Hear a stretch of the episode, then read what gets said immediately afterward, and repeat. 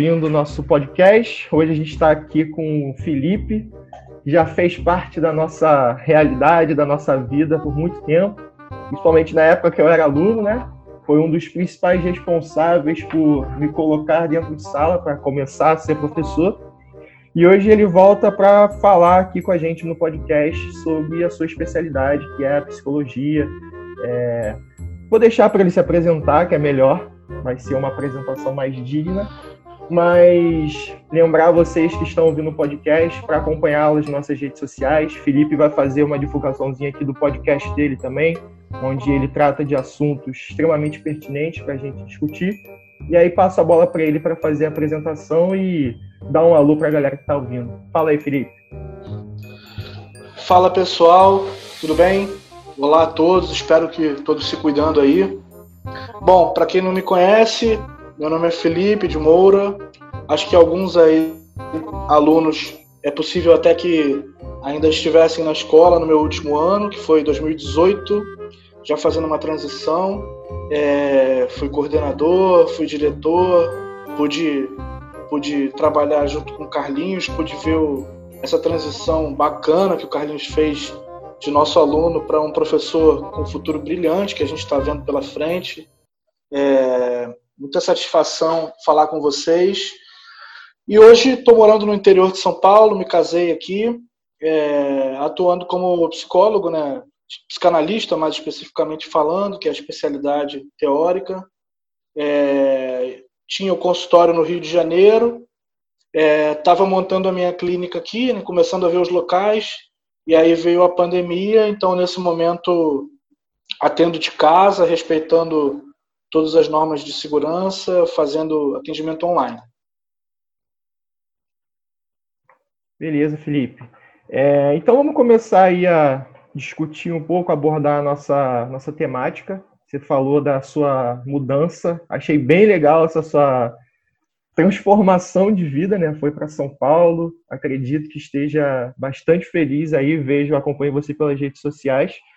E aí eu quero começar discutindo, Felipe, dentro da sua especialidade, como você falou da, da psicanálise, né? E uhum. se você começa a enxergar nesse período, a gente está indo aí para o terceiro mês de quarentena, terceiro mês de, de uma pandemia mais forte, né? Assim, mesmo que tenha começado antes, mas no Brasil sendo afetado diretamente por essa pandemia. Se você começa a observar, ou se você já vem observando entre os seus pacientes ou as pessoas que estão ao seu redor, é, os efeitos dessa realidade na, na, nas pessoas, enfim, é, na vida, de uma forma geral. Como é que você enxerga essas, esses efeitos da pandemia no, no meio social? É, percebo sim, claramente, tanto nos meus pacientes quanto em colegas que são mais íntimos, amigos mais íntimos que, que ligam para se abrir, que falam das suas intimidades e dividem com a gente nos, nos pacientes também. Quer dizer, é interessante você perceber que cada época da humanidade é, compreende ali um, um, certo modo de sofrimento. Né? A gente teve uma época ali, na época, por exemplo, em que a psicanálise foi fundada, em que você tinha sintomas histéricos, né? em que muitas mulheres sofriam com conversões no corpo, com alergias, com afasias, com perda de voz, é, era, um, era um modo de sofrimento psíquico muito comum ali por volta de 1900. É, hoje em dia, a gente teve uma ascensão a partir da década, da década de 70 muito grande das depressões, é, uma participação muito importante do capital das indústrias é, farmacêuticas estimulando cada vez mais diagnósticos de depressão é, e cada vez mais é, inserindo esse diagnóstico na, na realidade social. É, nesse momento, a gente tem, por exemplo, na escola, né, no meio em que eu convivi bastante tempo, você tem um, uma profusão de, de diagnósticos de déficit de atenção e hiperatividade em crianças que, na minha visão, na grande maioria das vezes, não tem esse, esse essa síndrome ou essa, ou essa questão. É, de novo, a indústria farmacêutica fomentando esse diagnóstico. Mas, de fato, por exemplo, agora na pandemia, e um modo de sofrimento que é muito comum hoje, são os transtornos de ansiedade, em seus casos mais graves, o que o senso comum chama de síndrome do pânico, por exemplo. né, crises de ansiedade muito fortes já eram muito comuns, né? A pessoa tem sensação de morte, tem taquicardia, tem fica trêmula, o lábio embranquece, sudorese, é, a pessoa tem um certo pavor de sentir aqueles sintomas novamente, isso é muito marcante, né? O medo de sentir aquilo de novo. E muitas vezes vai ao médico, vai faz todos os exames e não tem nada, mas é acometida por uma ansiedade tão grande. E, e, e aí eu posso falar que muitas, muitas pessoas que eu já atendi no consultório, que ainda atendo, hoje em dia sofrem essas crises. É um, a gente ainda vai entender muito por que essa é uma forma de sofrimento, é um sintoma muito comum na atualidade. E na quarentena houve um, sem dúvida, uma acentuação desses sintomas. É, muitas pessoas tendo esse tipo de crise, é, certamente muito preocupadas, um certo, uma invasão de uma falta de controle, né, de, o que é esse vírus, o que, que isso aconteceu, os medos que, que são consequência disso, o que, que vai acontecer com a vida financeira, emprego, saúde, familiares, pais, avós, filhos. Então, é perceptível sim, num número bastante grande. E Felipe, você falando de, de ansiedade, é uma coisa assim, é, mais comum do que as pessoas podem imaginar, né? Eu acho que é, se você está no, no, meio social, geralmente você tem contato com alguma pessoa que já teve ou que tem esse, esse tipo de, de crise, de ansiedade, como você falou, as pessoas geralmente chamam de síndrome do pânico. E aí eu gostaria de saber, você, é, se existe algum gatilho que desenvolve, que possa desenvolver essa ansiedade, se existem pessoas que já têm uma predisposição, como é que, por exemplo, eu posso entender uma pessoa que passa por uma mesma situação que eu e aquela pessoa não desenvolve uma, uma, uma questão de ansiedade e eu sim, por exemplo? Existe essa, é, essa análise? Claro, claro que existe. Aí é, é, é, a beleza da subjetividade humana. Né? A história de cada um vai concorrer para que, que esses sintomas apareçam ou não. Isso aí entra o que as pessoas viveram, o que as pessoas viveram na sua infância, o que esse sujeito passou, como encara os medos, os instrumentos que ele tem de simbolizar esses medos, como ele consegue a pessoa encarar nesse momento, como a pessoa consegue enxergar sentido na vida, como a pessoa consegue ter prazer, manter seus prazeres, sua leitura, seus lazeres, suas séries, né? Como ela consegue projetar um futuro é, financeiro, como como a pessoa lida com seus medos, né? A ansiedade ela tem um o medo ele tem um objeto muito determinado. Ah, eu tenho medo de cobra, ah, eu tenho medo de elevador, ah, eu tenho medo de avião. O medo ele pressupõe um, um, um objeto muito determinado e, como consequência disso, a pessoa tem uma sensação de que se ela evitar aquele objeto, ela está protegida daquela, daquela sensação angustiante que o medo traz. Né? Na ansiedade já não. O objeto ele está meio turvo. É, você tem, tem alguma coisa que foge do controle, tem uma relação com a falta de controle. Por isso, nessa pandemia, a gente tem, tem, tem sentido muito isso. Né? É, assim como nesses nossos tempos, né? o, o capitalismo produziu muita sensação de falta de controle na classe trabalhadora, na classe média, medo de perder o emprego, medo do futuro, toda essa coisa que envolve um futuro um pouco incerto, uma coisa meio turva. Eu quero muito que uma coisa aconteça, mas não sei se eu vou conseguir, ou eu, eu quero muito evitar alguma coisa que aconteça e não sei se eu vou conseguir evitar. Essa coisa meio turva e que envolve uma ausência de controle, ela é um gatilho muito forte para os, para os sintomas de ansiedade mais graves. E a gente está presenciando isso. Como eu disse, antes da quarentena já era bem comum. Eu acredito que essa nossa vida corrida, proporcionada por esse modelo capitalista de negócios cada vez mais feroz, é, incutiu é, esse tipo de modo de sofrimento no ser humano e agora na quarentena mais ainda, quando você tem um inimigo invisível, real, que produz mortes e mortes e mortes, incertezas, incertezas sobre o tempo, sobre até quando, sobre a vacina, sobre a transmissão, sobre a, né, sobre a imunidade de quem. São muitas incertezas nesse momento. E isso é uma cama poderosa para a ansiedade.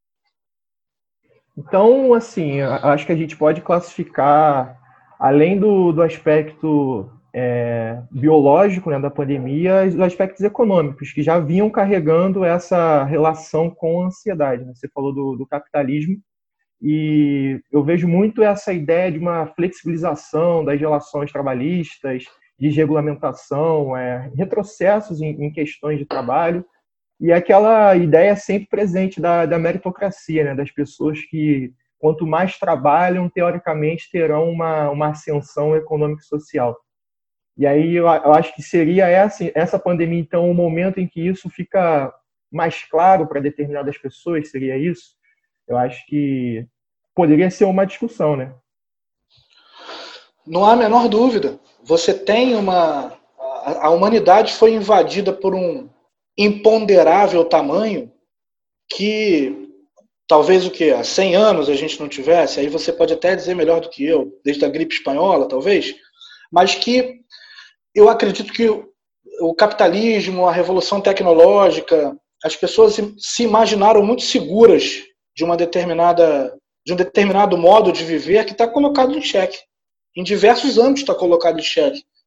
E além disso tudo, a gente presencia é, um governo negacionista, o que, para além de qualquer até julgamento político do que é esse governo, gera uma duplicidade de mensagem que é terrível, né? Então, é, não há a menor dúvida é, que nesse momento isso, isso se acirrou. Agora, como eu falei, cada um tem seus instrumentos para lidar com medo. Né? Tem pessoa que tem medo de avião, mas anda de avião, senta lá, fica tensa, toma um calmante, é, bebe, um, bebe um vinho antes de embarcar e vai. Tem pessoa que tem medo e fica lá tremendo. Tem pessoa que tem medo e não viaja, perde um, perde um negócio na vida, perde uma promoção e não vai. Então, é, é tá sempre, é sempre um, um, um, substrato entre a subjetividade, a história de vida da pessoa e, que, e o que a realidade social apresenta.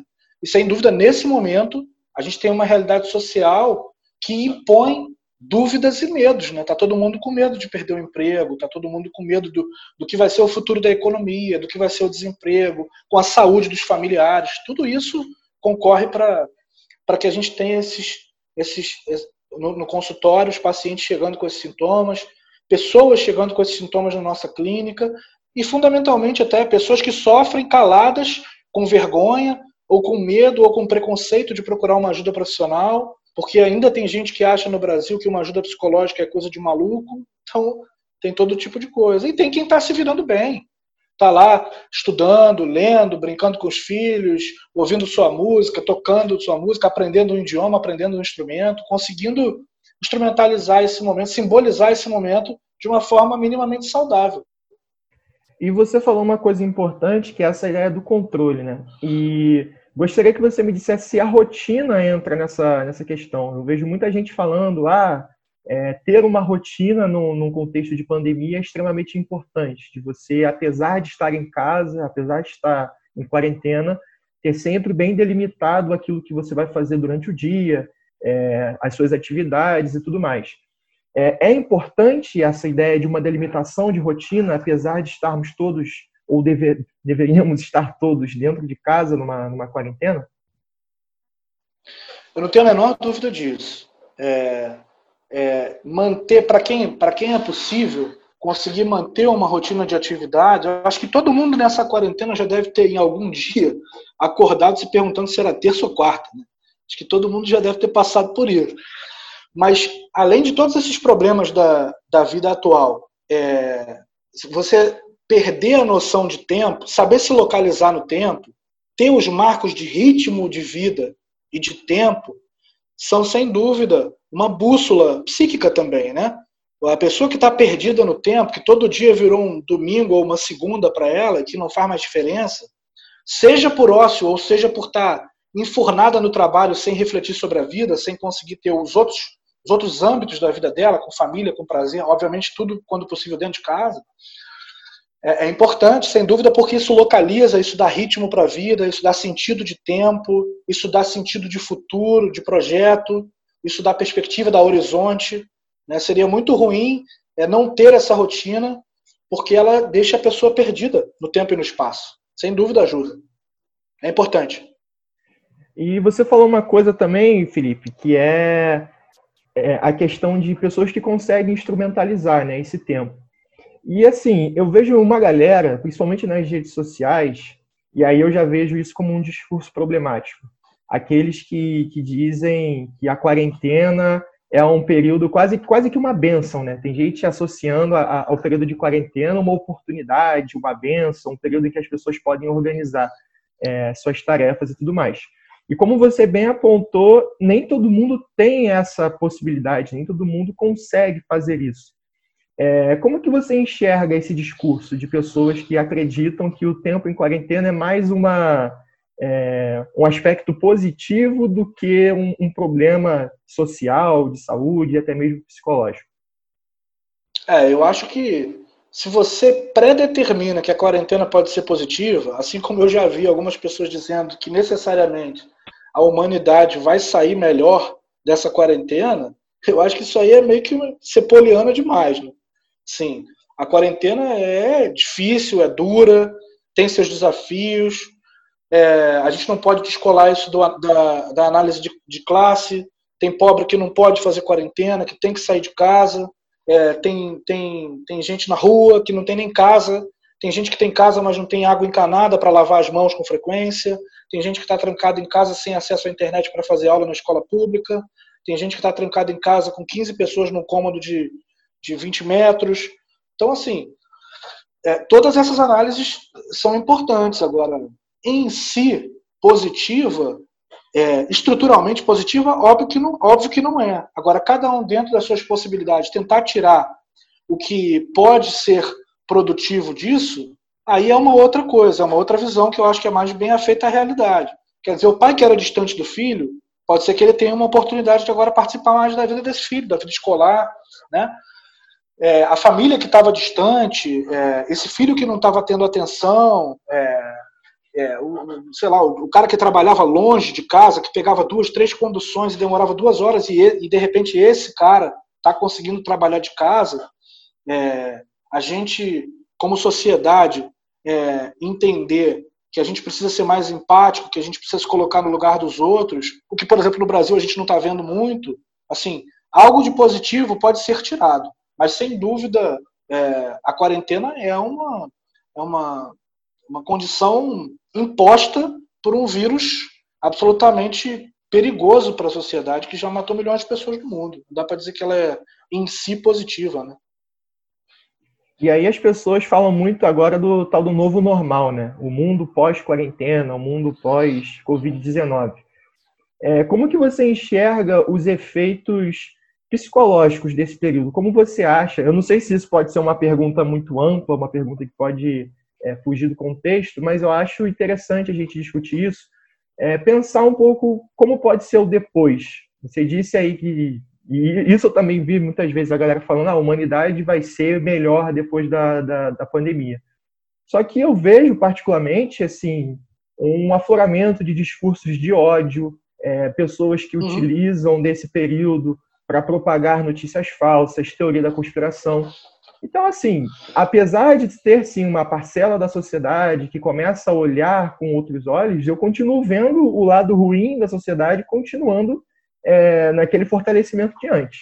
Como você enxerga esse, esses efeitos da pandemia num mundo pós-pandemia, vamos dizer? Vou colocar dessa forma. É, eu acho que assim, prever é difícil. O que dá para o que dá para saber é que vai, haverá a produção de um mundo diferente, tanto socialmente, economicamente, né? As previsões aí dos economistas são de, um, de uma fase mundial, por exemplo, é, que talvez desde a crise de 29 não, não, a gente não, não tenha, né? Uma, uma depressão econômica profunda, no Brasil maior ainda, é, pelo que a gente está vivendo aqui, pela duração que estamos, que estamos tendo. Então, assim, todo esse contexto Assim como é, assim, um país que já tem 50 mil mortes e que, e que ainda não faz uma quarentena devida vai ter mais mortes, é, tudo isso vai deixar uma cicatriz. Isso a gente pode ter certeza. Né? Assim como a gente tinha é, os neuróticos de guerra, combatentes que voltavam da guerra e tinham sintomas daquela vivência, que desenvolviam sintomas e que precisavam de tratamento, que sofriam com sonhos perturbadores, que tinham dificuldade de dormir, que tinham tiques, que tinham alergias, que tinham sintomas da sexualidade. alguma coisa vai se produzir. Não dá para a gente saber, mas, assim, como você falou, por exemplo, a gente está vendo a sociedade pior durante a quarentena, que é quando as pessoas ainda têm risco de morrer, por que, que eu vou achar que ela vai ficar melhor depois que ela passar, quando já não tiver mais o risco de morte aí, né? Quer dizer, as pessoas. Eu vejo aqui no meu prédio, as pessoas descem, eu desço às vezes para pegar a compra da internet, do mercado, eu desço de máscara, higienizo os produtos antes de subir para minha casa, para depois lavar de novo, correr para o banho primeiro. E eu vejo as pessoas circulando no meu prédio, que é um bairro de classe média, de uma cidade bastante desenvolvida, e as pessoas descem sem máscara, todos me olham meio que assim, tipo, aquele cara meio maluco ali, cara meio, meio neurótico, tá ali lavando tudo, higienizando tudo de máscara, parece um ET. E eu não vejo esse comportamento. Então, assim, algo vai se produzir. Sem dúvida a gente vai ter. É possível que se tenha mais depressão, é possível que se tenha mais ansiedade. É... A minha profissão vai ter um desafio pela frente, sem dúvida. Algo vai, alguma cicatriz vai ficar é importante que a gente possa falar dela, que as pessoas possam procurar ajuda, ajuda profissional, e que possam se reinserir nesse novo mundo de uma forma mais empática, mais solidária. Eu acho que é importante a gente falar disso sempre. Né? E aproveitando o gancho, é, falamos sobre ansiedade e essa relação com a pandemia. Como que a depressão se insere nesse contexto, Felipe? Qual é a, relação do, de um processo depressivo dentro desse, desse contexto? Até mesmo se tiver alguma relação com ansiedade ou se for uma coisa mais deslocada, que você pode falar sobre é, isso? A depressão já é uma coisa, já é um, um sintoma mais delicado, porque ela é diferente da, da tristeza comum, né?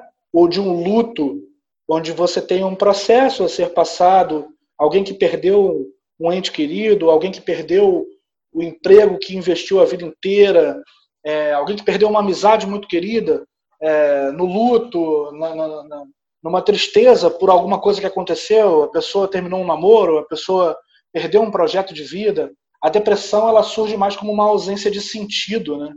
É, completa, a pessoa perde o sentido da vida no seu entorno e não se consegue muito reconhecer uma causa direta para isso. Né? É, pode ser que essa realidade é, da pandemia é, potencialize é, perdas de sentido mais amplas para algumas pessoas. Né? É, é, difícil saber, isso só analisando no caso a caso. É bem possível que a gente tenha um aumento de casos de depressão, é, mas aí é muito pelo caso a caso, mas que pode ser um gatilho, pode ser. A gente tem visto nesse momento, e já dá para dizer, e eu já posso afirmar isso, um aumento muito grande dos casos de ansiedade. Isso eu já estou vendo. De depressão ainda é muito cedo para falar. Felipe, então aproveitando que você citou essas duas, é, esses dois pontos que você tem bastante contato com a, com a psicologia, é, eu gostaria que você falasse um pouco para as pessoas que ainda não procuraram ajuda, principalmente se tratando da, da ansiedade, você falou que, que tem algumas pessoas que têm vergonha, que têm um certo receio.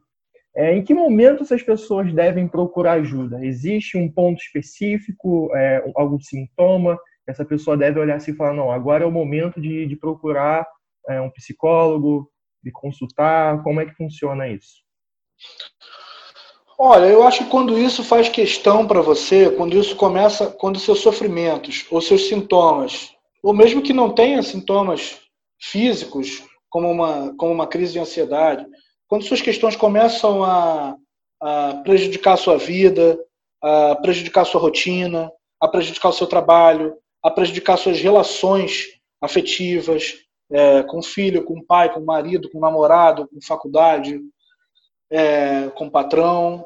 Isso, quando isso começa a te causar um sofrimento é, tamanho, é importante que, que se busque a ajuda de um profissional que vai saber escutar esses sintomas e fazer uma arqueologia psicológica de, das origens dele para poder desmontar é, a gênese desses sintomas, é, em muitos casos, e para poder, nos casos em que há sofrimentos é, que são estruturais e, e que vão, você vai conviver a vida inteira, é, que, por exemplo, com a perda de um parente, de uma pessoa que você ama, né, um trauma de infância, que você recorde, para que, quando isso não for possível, que isso seja completamente transformado, para que você saiba lidar com isso de uma forma saudável, de uma forma que não que não, não te não seja é, tolindo sua autonomia, tolindo sua felicidade, sua capacidade de produção, sua capacidade de relação, sua capacidade de trabalho, né? seu sono. É, é por aí. Sentiu que tua vida está que aquilo ali está se repetindo, que você está se prejudicando nos mais diversos âmbitos sociais da sua vida e também nos seus âmbitos íntimos, na hora de dormir, na sua tristeza. É hora de procurar um profissional sem o menor preconceito. Isso se transforma. É importante falar disso porque existem substratos inconscientes da história de vida da pessoa que estão causando aquilo ali e que num tratamento é, eles somem ou eles são transformados a ponto de você saber lidar com eles. É isso aí, essa é uma mensagem importantíssima, principalmente por essa questão do, do preconceito, né? É um, infelizmente, é uma coisa que ainda existe. A gente vê isso. Ah, é nosso... você vai fazer terapia? Tu é maluco? Vai procurar é, terapia? É surreal isso, surreal. E eu assim... faço há 15 anos, por exemplo, direto. Eu faço, eu faço análise há 15 anos. Eu tenho que fazer na minha profissão. É necessário que o analista esteja o tempo inteiro se olhando, para que ele possa olhar para o outro, se escutando, né? Eu conheço Mas uma pessoa é, que eu fala... recomendo a todo Eu conheço uma pessoa que fala que todo mundo tem que ir ao psicólogo um dia.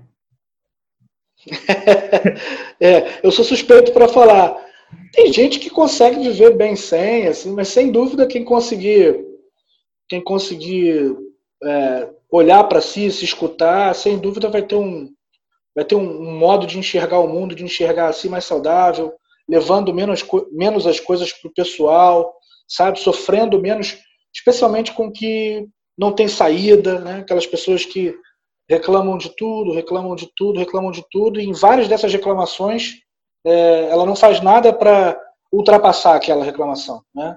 Então, assim, o que, que você pode fazer? A pergunta fundamental: qual é a sua responsabilidade na sua queixa? Quer dizer, reconhecer se, se eu estou aqui me queixando de algo que eu possa fazer é, alguma coisa para mudar, ou se eu estou me queixando repetitivamente, sofrendo com alguma coisa que não dá para mudar, para que, que eu vou ficar falando disso? Vamos tentar, então, mudar o que é possível mudar, sofrer menos com isso, é, encaminhar esse sofrimento para um, algo produtivo, por aí.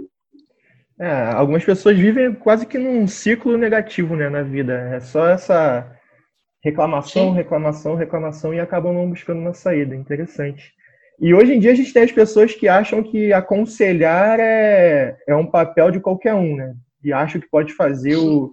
Eu acho que as profissões, hoje, as profissões hoje vivem desse mal. Eu, por exemplo, é, na minha profissão tenho o nazismo de esquerda, por exemplo. O psicólogo, acho que o, hoje tem o coach, que é o, o grande. o grande. O novo DJ. O coach é o novo DJ. Todo mundo, todo mundo vira coach em dois meses. Exatamente. O cara, um dia é uma coisa, do dia seguinte ele já é coach com certificado internacional e tudo.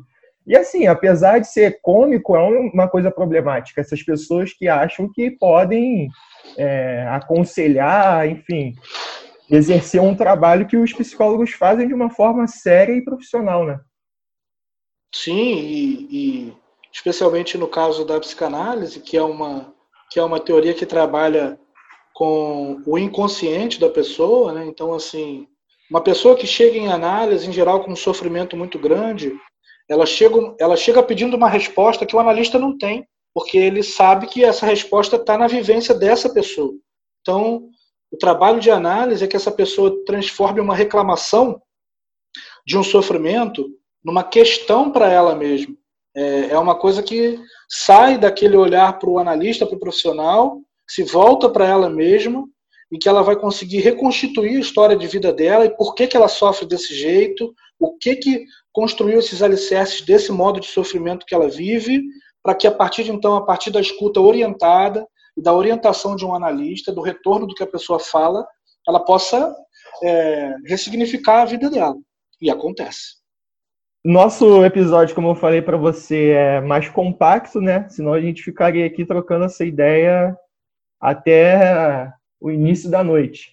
Mas eu gostaria de pedir, antes da gente encerrar, que você deixasse uma mensagem, não só para os nossos ouvintes, mas eu acho que uma mensagem para as pessoas que estão passando isso de uma forma geral, e eu acho que nada melhor do que um psicanalista, um psicólogo, é, enviar essa mensagem e, enfim, pode ser sobre o que você quiser, o que você quiser pensar e, e trazer aqui para a gente, para deixar aí nesse, nesse podcast.